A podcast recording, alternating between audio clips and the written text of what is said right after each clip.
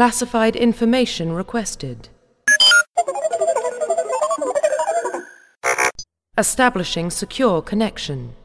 Secure connection confirmed. Einen wunderschönen guten Tag, liebe OLTREP.de-User und willkommen zu einer weiteren Ausgabe des Monatsrückblicks bzw. des Podcasts von OLTREP.de. Und ich darf wieder den Mr. Jones bei uns begrüßen. Und Hallo. ich, der Ulata, bin natürlich auch dabei. Hallo zusammen. Ja, hallo. Und heut, äh, heutige beziehungsweise die Themen des äh, Monats Mai waren unter anderem der Codex oder die Einführung des Codex in das Star Wars The Old Republic und das Feature an sich dürfte vor allem Leuten, die schon andere BioWare-Spiele gespielt haben, durchaus ein Begriff sein, dass da Hintergrundinformationen zu verschiedenen Sachen, die man ja in der Welt sieht und die man erlebt und dergleichen ähm, da gespeichert werden. Und ich denke mal, das ist gerade für Leute, die so richtig gerne in die äh, Lore der Spiele reingehen wollen und Star Wars-Fans allgemein, äh, denke ich mal, ein sehr cooles Feature, da- dass man da alle möglichen Hintergrundinfos äh, bekommen kann. Ja, das ist es auf jeden Fall. Also es ist halt typisch BioWare, ne? wie du schon gesagt hast. Das ist ja, zieht sich ja durch quasi Dragon Age, Mass Effect, äh, da gab es es ja überall schon. Und ähm, ja, ich gehöre zu einem von den Leuten, die da so gut wie alles lesen, was da aufpoppt, weil irgendwie finde ich dem Spiel immer viel mehr Tiefe gibt, wenn man sich mit der Hintergrundgeschichte irgendwie ein bisschen auseinandersetzt. Weil man dann halt nicht einfach an irgendwelchen Außerirdischen vorbeirennt oder manchmal halt auch zum Beispiel in Mass Effect versteht, warum irgendwelche Leute irgendwas machen. Und ähm, ja, finde ich auf jeden Fall eine schöne Sache. Habe ich aber auch ehrlich gesagt so ein bisschen erwartet, dass das wieder drin vorkommt, weil, wie gesagt, das ist halt dieses Storytelling, Story-driven Gameplay, was sie ja so riesig groß auf äh, Star Wars The Old Republic draufschreiben quasi. Also ist ja immer das Erste, was sie sagen, wenn man sie nach dem Ja. Spiel fragt. Ähm, da gibt es natürlich kein besseres Mittel eigentlich, äh, außer sowas, halt wirklich ein, Kompendium ins Spiel zu integrieren, wo man sich halt Hintergrundinformationen zu dem, was man gerade aktuell erlebt hat. Das ist ja halt immer dieser Bezug, ne, dass man nicht irgendwie irgendwo nachlesen muss, sondern dass das halt in dem Moment, wo man es entdeckt, kommt der Eintrag und man kann gleich draufklicken und sich die Hintergrundgeschichte an, durchlesen und das ist halt schon echt eine coole Sache. Ja, und Ja, ich denke, ja, Entschuldigung. Ähm, ja, ich denke auch, dass äh, diese Hin Hintergrundinformationen und sonstige Infos, das kann ja auch, äh, was weiß ich, was da alles noch rein kann. Das ist ja ein Riesenpotenzial, was da drin steckt. Ähm, ist auch äh, sehr gut, damit man auch viel besser in die Welt eintauchen kann, weil ansonsten, also nur als Beispiel gesehen, wie in dem Spiel selbst kann man ja nicht äh, einen Hyperraumsprung oder sonst was je nachdem, wie weit das ist, kann das ja, denke ich mal, auch Tage dauern oder sonst was. Und das kann man im Spiel natürlich nicht machen. Aber wenn man sich da mal das ein oder andere im Codex zu durchliest, das habe ich noch von Mass Effect in Erinnerung, dann weiß man auch, hat man auch so einen Eindruck davon, wie viel Zeit in der Story überhaupt, also in, in der Story äh, vergangen ist, nicht nur das, was der Spieler erlebt hat. Und solche Geschichten sind äh, also, das finde ich immer sehr schön, dass man da auch dann viel besser eintauchen kann in die, in den Charakter und auch in die Story. Ja. obwohl das manchmal, also bei Mass Effect 2 ähm, ist mir das halt manchmal ein bisschen so gegangen, dass da halt irgendwie, hast eine Mission gekriegt, ja, hier, keine Ahnung, irgendjemand ist bedroht, musst jetzt ganz schnell dahin und dann setze dich in dein Raumschiff und ich habe das dann immer gemacht abends, wenn ich irgendwie nach Arbeit keine Lust mehr hatte, groß zu kämpfen oder so, bin durch die Welten geflogen und habe halt irgendwie sondiert die ganze Zeit, habe mir die Rotstoffe gesammelt und so. Und dann ist das natürlich schon irgendwie so, ja, du bist jetzt erstmal 14 Tage durchs Weltall geeiert und hast überall irgendwas anderes gemacht und dann, ähm, Ja, Also- du bist eben eine wichtige Persönlichkeit, da warten sie auf dich. ja. nee, wir können den noch nicht umbringen, wir müssen noch warten, bis Shepard da ist. Ja. Sehr schön. Oder in diesem Fall ein Schmuggler beispielsweise. Ja, genau, genau. ja. Ja, was ihr dann ja noch gleichzeitig quasi mit dem, mit dem Codex angekündigt habt, waren ja dann die Datacrons. Ähm, da hatten sie ja auch auf dem Fansite Summit schon so ein bisschen was zu erzählt, was ich auch eine ziemlich lustige Sache finde. Also Datacrons, äh, falls euch das nicht mehr so im Kopf ist, sind diese Würfel, die überall in der Welt auftauchen können oder auftauchen, die man auch eigentlich sieht, also die auf der Minimap äh, angezeigt werden, wenn man in der Nähe ist und die man auch optisch wohl recht deutlich zu sehen bekommt, wo man aber nicht so leicht hinkommt, weil halt die Wege ein bisschen verschlungen sind und so. Also dass man teilweise zum Beispiel irgendwie mit einem äh, mit einem Force Jump irgendwo hochspringen muss, um zu denen zu kommen. Und das sind ja auch quasi kleine Codex-Happen, also irgendwelche Zusatzinformationen zu Dingen, die man sonst nicht so einfach im Codex findet äh, die dann auch gleichzeitig eure Werte erhöhen. Also wenn man so einen ähm, Datacron findet, dann werden die Attribute des Charakters quasi erhöht. Das soll nicht jetzt in dem Maße ausfallen, dass die wirklich wichtig sind zu finden, aber es ist halt quasi ein nettes Gimmick nebenbei. Und das macht natürlich dann so die Jagd nach den Codex-Einträgen oder nach, dem, nach den Datacrons. Das wird bestimmt auch eine ziemlich lustige Sache werden. Ja, da wird es dann äh, auch die ein, ich, ich glaube, der le letzte Stand ähm, war auch, dass sie zwar teilweise relativ schwer zu finden sind, aber auch ähm, trotzdem auf der Minimap oder was markiert werden, wenn ich das richtig in Erinnerung habe. Wobei sich das natürlich auch wieder ändern kann, aber ich denke mal, ansonsten, wenn sie das nicht machen würden, wenn das mal kurz so quasi am Radar aufpoppt, dann äh, ja gut, es wird sowieso immer eine Welle an Leuten geben, die danach suchen. Aber dann wird es unnötig schwierig, denke ich, wenn sie das weglassen. Ja. Also ich denke auch, das hatten sie, glaube ich, auch damals in dem Freitags-Update gesagt, dass die auf jeden Fall mit auf der Karte markiert sind. Ähm, ja, weil sonst, äh, also wenn man sich jetzt mal so ein paar Gameplay-Videos angeguckt hat, die es ja mittlerweile gab, und mal guckt, wie weit die Strecken da sind zwischen A und B. Das ist ja einfach, also da dann so einen Würfel zu finden, der auch noch versteckt irgendwo auf dem Hügel ja, hinter genau. irgendwas anderem Licht, da stolpert ja nie jemand drüber. Also, ja, das ist auf jeden Fall eine nette Belohnung für die Leute, die sowieso die Welten immer erkunden in Rollenspielen und auf der anderen Seite auch ein Ansporn für Sammler.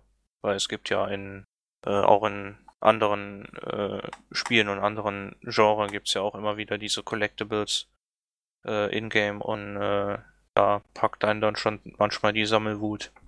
Ja, ja klar.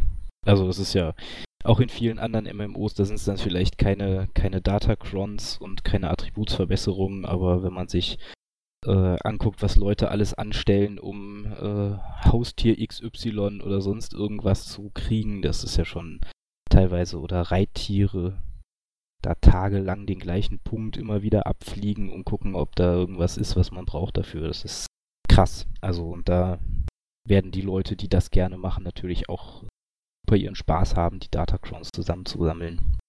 Ja, also auf jeden Fall insgesamt, also mit Datacrons und äh, Codex auf jeden Fall schöne Ergänzung zum Gameplay und zum äh, Spiel und der Story an sich. Und ähm, wie gesagt, also eine schöne Sache für äh, Erkunder. Und das ist, denke ich mal, ein sehr äh, gutes Feature. Kostet natürlich auch viel Zeit, das alles auszuarbeiten. Also das muss man auch sehen.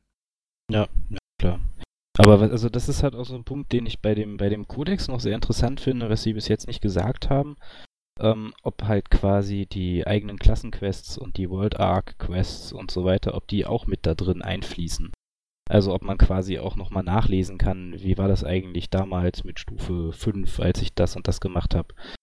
Ähm, das wäre natürlich auch cool, wenn das quasi so ein Journal dessen wäre, was der Charakter auch schon erlebt hat, weil man dann, weil manchmal vergisst man ja auch einfach Details, die man, die dann vielleicht später wieder interessant werden, wenn man irgendwas rollenspieltechnisch machen will oder sonst irgendwas.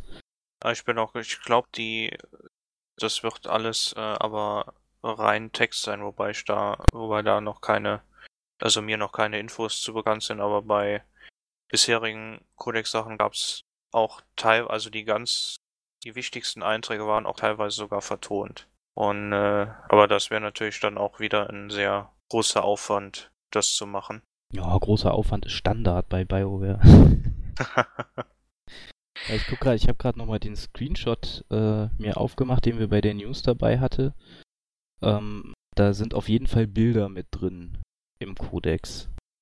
Also das könnte sogar ein kleines Filmchen sein, was man da oben sieht, weil das so leichte Streifen drin hat, das so ein bisschen nach Bildschirm aussehen lässt, aber naja, aber es ist ja auch noch das alte Interface, was wir da sehen. Das hat sich ja mittlerweile komplett umgekrempelt wieder. Das haben sie uns ja schon auf dem Fanside Summit gesagt, dass wir da, dass es da bald ja. ein neues geben wird und das ist ja jetzt wohl auch schon mittlerweile ja, das, eingebaut.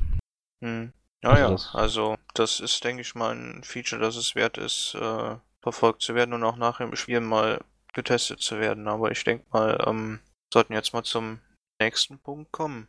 Und das ist ähm, ein relativ umstrittenes Thema. Und zwar geht es da um das PvP-System beziehungsweise das Matchmaking, was sich BioWare da überlegt hat. Zwar wollen sie das ähm, nicht, über, nicht serverübergreifend machen, um lange Wartezeiten zu vermeiden, sondern lokal auf dem Server, auf dem man ist, äh, die das Matchmaking haben für PvP und wenn es dann ähm, bisschen also wenn, um die Wartezeiten dann dennoch nicht allzu lang zu haben, wollen sie ein höher Level, äh, Charaktere mit höherem Level dann mit einbauen. Also wenn ein Team aus Level 20 Charakteren noch nicht vollständig ist, wird es eben mit niedrig bzw. hochstufigen Charakteren aufgefüllt, aber auf beiden Seiten dann, damit es nicht äh, ins Ungleichgewicht kommt. Das ist allerdings dennoch, also wie gesagt, recht äh, umstritten beziehungsweise ähm, diskussionswürdig, weil, also ich denke mal, wenn da ein Level 10 Charakter drin ist und dann kommt dann auf einmal auf der anderen Seite ein Level 40er, also da würde ich als Level 10 Charakter in die andere Richtung rennen. wenn ja. sie da nicht irgendwelche Tweaks noch, ähm, beziehungsweise ähm, Boni viel klei kleineren in Anführungszeichen dann machen. Wenn ich mich richtig dran erinnere, hatten wir ähm, auf, auch auf dem Fanside Summit mit äh, Gabe gesprochen und der hatte doch erzählt, dass sie so ein, dieses Balancing-System so aufbauen wollen, dass eigentlich ähm, gewisse Dinge immer nur gewisse Prozentzahl an der Überlegenheit quasi ausmachen. Also er sagte zum Beispiel, dass das Gear im PvP, also die Ausrüstung, generell nur höchstens 10% ausmacht an dem, was man äh, an Unterschieden zwischen den einzelnen Charakteren hat. Ähm, also dass quasi jemand, der im komplett PvE äh, Ausrüstung in ein Schlachtfeld geht, quasi nur, nur in Anführungszeichen eine Abschwächung von 10% maximal hat, wenn der das Gegenüber quasi das beste PvP äh, äh, beste PvP-Rüstung tragen würde. Ähm, und ich denke mal, dass sie damit das halt ein bisschen ausgleichen werden. Also wenn sie da so Stellschrauben haben, mit denen sie recht flexibel sind, dann könnte man in solchen Situationen ja hingehen und sagen, okay, der Level 10er, der macht dann halt einfach dafür eine entsprechende Anzahl mehr Schaden als äh, der Level bla bla bla, um damit das halt auszugleichen. Aber naja, ich weiß halt nicht, wie sie das zum Beispiel dann mit den, mit den Talenten oder mit den ähm, mit den Fähigkeiten machen wollen, weil du ja zum Beispiel auf Stufe 10 viel, viel weniger Fähigkeiten hast als auf Stufe 30 zum Beispiel. Und ähm, du bist halt wesentlich eingeschränkter. Und ich kann mir auch nicht vorstellen, ja. dass sie dann alle, alle Fähigkeiten einfach freischalten für den Stufe 10 Spieler, weil der hat ja dann auch ein, eigentlich keine Ahnung von dem, was er dann da anwenden kann, weil er die Fähigkeiten noch nie ausprobiert hat. Also finde ich auch, ja, wird man sehen, wie das funktioniert. Ne? Ja, vielleicht werden die Tests auch zeigen, dass das so nicht geht und sie müssen umschwenken. Äh, das haben sie auch schon bei anderen Sachen gemacht, dass sie da dann noch äh, relativ tiefgreifende Änderungen gemacht haben, weil das Testen das so gezeigt hat. Sich ja. allerdings für dem, bei dem Matchmaking auch noch, beziehungsweise PvP auch noch recht in, interessant finde, ist, dass sie da ähm, komple den kompletten Level Freiraum haben. Also ab Level 10 ist das, meine ich, äh, geht PvP los und die ganzen PvP-Schlachtfelder sind verfügbar. Also das ist nicht erst ab Level 30 kann man dahin oder sowas, sondern die sind dann wirklich alle durch die Bank weg äh, verfügbar und können ausgewählt werden und äh, das hängt dann alles äh, von dem Level ab und dem Balancing, was das angeht, äh, wie, wie die Teams dann zusammengestellt sind, aber freigeschaltet sind sie für alle. Ja, ja, naja, also sie haben ja irgendwie mal auch schon mal früher gesagt, ich weiß nicht mehr, wer es war von dem Team, ähm, dass sie PvP generell genauso wie diesen Raumschiffkampf so als äh, Möglichkeit, aber nicht als Kernspiel sehen. Ne? also, dass niemand dazu gezwungen wird, PvP oder diesen Raumschiffkampf zu machen, dass mhm. die Leute ihn aber immer machen können, wenn sie Lust darauf haben. Das ist quasi so, ja, weiß ich nicht, wie man das sagen will, ja, keine Spiele im Spiel, weil das ja schon irgendwie auch storytechnisch, zumindest das PvP mit eingebunden sein soll, so ein bisschen. Aber ähm, ja, dass es halt quasi wirklich nur zusätzlich ist und dann, ja, finde ich das eigentlich nur logisch, dass man dann halt auch alles von Anfang an spielen kann. Also, was ich auf jeden Fall aber eine tolle Sache finde an dem Matchmaking-System, ähm, ist, dass sie es nicht serverübergreifend machen wollen.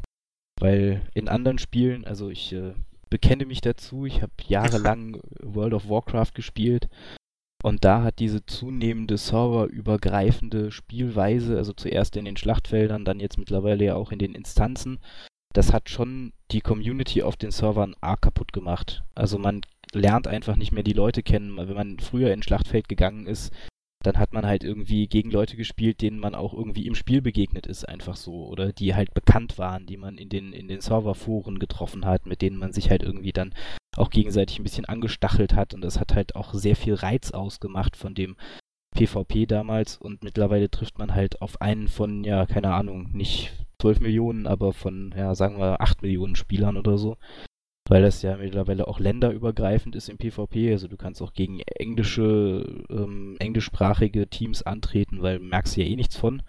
Und ja, du redest ja nicht mit denen. Mhm. Ja, das ist halt einfach, ja, das ist halt kein, kein, kein Zusammenhalt mehr da. Und da hat BioWare ja schon von Anfang an gesagt, dass sie im PvP sehr viel Wert auf die Community legen, also auch mit diesem Voting-System am Ende und diesem ganzen Kram drin.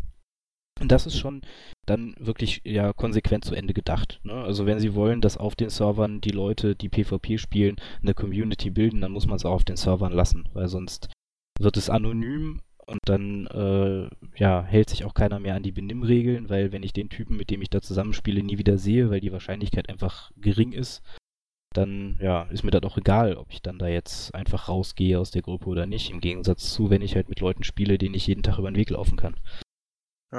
Genau das. Also da dadurch können sich ja dann auch äh, gut beim PvP mit dem gegnerischen Team vielleicht nicht, aber wenn man dann da mal ein, paar Mal mit Leuten in einem Team war, geht man mit denen dann vielleicht auch mal noch was anderes machen, Flashpoint oder sonst was. Also da ist dann die Community-Bildung auf jeden Fall äh, gegeben. Ja, ja, und selbst mit gegnerischen Teams. Ne? Also du triffst dann ja halt auch regelmäßiger die gleichen Leute. Also die zumindest, wenn man viel PvP spielt trifft man halt auf Stammgruppen von irgendwelchen Gilden und dann kommt man in, in das Schlachtfeld und sieht schon irgendwie über dem Namen vom Gegner irgendeinen Gildennamen stehen und denkt sich, oh mein Gott, das wird auf jeden Fall wieder ein Verlust, weil die sind einfach total gut und aber dann ist es halt auch Ehrgeiz, ne? Und dann siehst ja. du halt den Namen und merkst, oh, guck mal, das Spiel läuft vielleicht doch und dann besiegst du die vielleicht und dann ist es halt viel reizvoller und viel cooler, wenn du dann halt weißt, so, das sind Leute von deinem Server, du hast jetzt quasi als, äh, als Imperialer deine eigene Republik kaputt gemacht. da ist das natürlich was anderes, als wenn du die Republik von irgendeiner anderen Galaxie kaputt gemacht hast, die du sonst nie triffst. Ne? Das ist schon, also finde ich auf jeden Fall besser. Auch wenn man dann vielleicht mal fünf Minuten oder zehn Minuten länger auf seine Schlachtfeldeinladung warten muss, aber das ist meiner Meinung nach definitiv wert. Oder immer dieses, um, ähm, oh, der da hat mich doch beim letzten Mal. Na, warte. ja, genau. Ja. Ja. Ja, das ist schon, äh, denke ich mal, auch wieder eine positive Geschichte. Auch, äh, also ja, in diesem Zusammenhang auf jeden Fall sehr positiv und das mit dem anderen, wie sich das dann mit den Leveln entwickelt, mit den unterschiedlichen Leveln und dem Balancing, das ist sowieso immer eine Geschichte. Am Balancing wird eh immer, immer wieder geschraubt. Gerade PvP und PvE zu balancen ist ja auch eine Arbeit, die möchte ich nicht geschenkt haben. Wenn man das nicht strikt trennt, dann hast du ja immer das Problem, machst du die Fähigkeit auf der Seite gut, wird es auf der anderen Seite zu gut, machst du es da wieder schlechter, ist es im PvP zu gut, ist es im PvE zu schlecht und so weiter und so fort. Gruselig.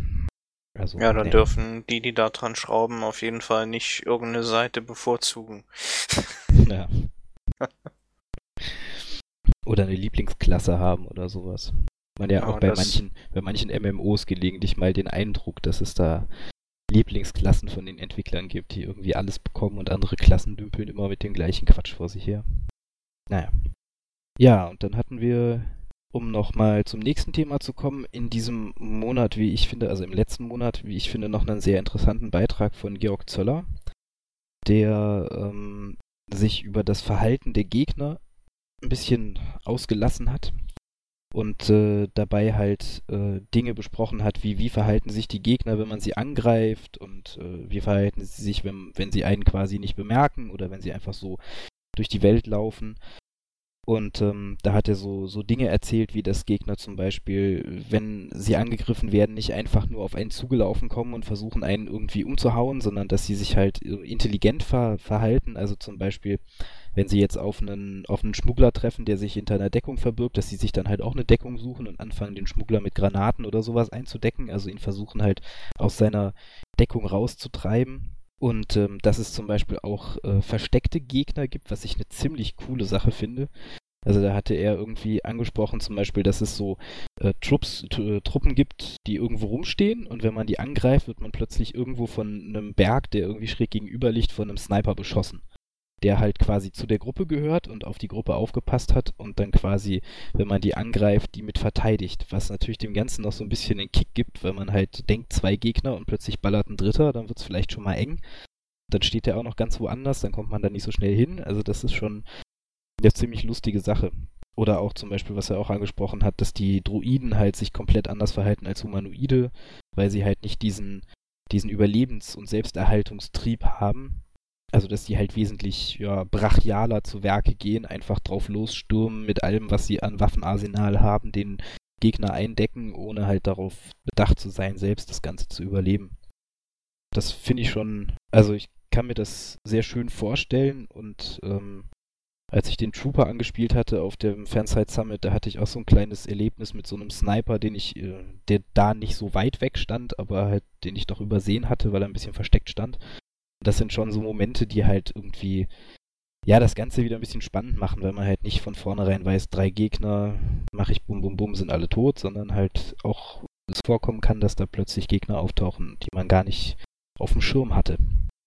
Ja, das ist ja, das, äh, das Problem, was ich dabei sehe, also im Prinzip ist es ja eine coole Sache, also vor allem mit diesen, äh, mit dem Scharfschützen und mit den versteckten Gegnern. Ähm, Problem, was ich dabei nur sehe, ist, dass die, äh, wie, wie weit stellt man die dann weg? Also, weil man, man kann es ja nicht so weit machen, weil sonst, wenn man dann zu dem Scharfschützen geht, holt man sich noch zwei, drei andere Gruppen dabei.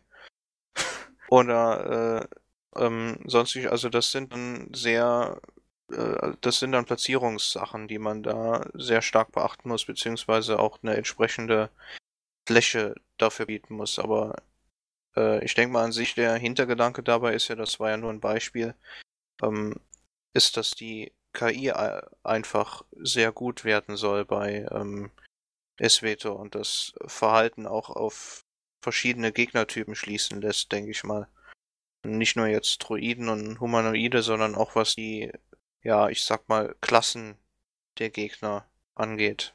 Also das, das hat man ja auch ähm, gesehen an anderen Stellen bei, bei dem Flashpoint zum Beispiel.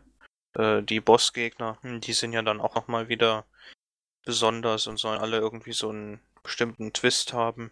Und ich denke mal, da ist auch wieder sehr viel äh, rein investiert worden. Sehr viel durchdacht alles, wie das ähm, aufgebaut ist. Also das wird auf jeden Fall interessant. Ich bin mal gespannt, wie sie es da mit der mit dem Schwierigkeitsgrad auch machen, weil wenn die intelligent sind, dann ist es natürlich auch recht schwierig. Ja. Ja, das stimmt schon. Also wenn die sich natürlich nicht wie 0815 Mobs einfach umklatschen lassen, dann äh, wird es wahrscheinlich von dem einen oder anderen Spieler schon ein bisschen Eingewöhnung auch äh, bedürfen, dass der halt nicht, dass man halt nicht einfach in die Mobgruppen reinrennen kann, sondern sich halt vorher überlegen muss, wie man die angeht. Mhm. Ja, das hört man ja immer wieder. Also, ähm, wenn dann irgendwas kommt, dann eine neue Quest oder sonst was oder ein Add-on oder sonstige Geschichten und dann wird immer erstmal gesagt, äh, das ist aber doch relativ schwer und so weiter und dann wird's runtergestuft und dann beschweren sich die anderen, dass es doch jetzt wieder zu viel vereinfacht wurde. Was soll das denn? Also ja. wie man es macht, macht man es falsch. Ja gut, alle macht man nie zufrieden, das ist halt so. Also irgendjemand wird immer was zu meckern finden. Aber ja, ich finde das, aber ich finde es halt einfach spannend, weil es halt auch äh, für das MMORPG-Genre mal ein neuer Schritt ist. Also ich kenne, also ich kenne zumindest keins und ich habe relativ viele MMOs gespielt, ähm, in denen sich die Gegner wirklich in irgendeiner Art und Weise intelligent verhalten. Also äh, das ist WoW ist das krasseste Beispiel, wo man irgendwie den Caster daran hindert zu zaubern und der kommt sofort angelang, angerannt und versucht einen mit dem Stab zu schlagen. Also das würde kein Spieler machen, weil jeder weiß, eine Caster-Klasse mit dem Stab zu hauen, das ist einfach dumm. Ja, also einfach nur dumm. Weil der macht keinen Schaden und ja.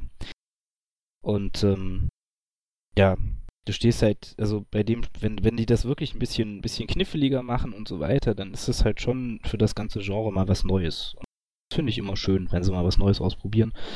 Ja, Und- wobei das, ähm, also auch wenn es ein bisschen schwieriger ist, äh, könnte das ja auch äh, Gruppenbildung fördern. Und in dem Gruppenspiel hat das äh, das Veto ja auch einiges zu bieten. Also ich denke mal, das ist ähm, auch schon ein relativ guter Weg. Äh, also es darf natürlich nicht zu schwierig sein, aber dass, dass man da äh, sehr frustrierend, äh, dass das sehr frustrierend ist, aber ja, an sich also ein bisschen, bisschen knifflig darf es ja ruhig sein, denke ich. Also ein bisschen Herausforderung soll ja auch dabei sein.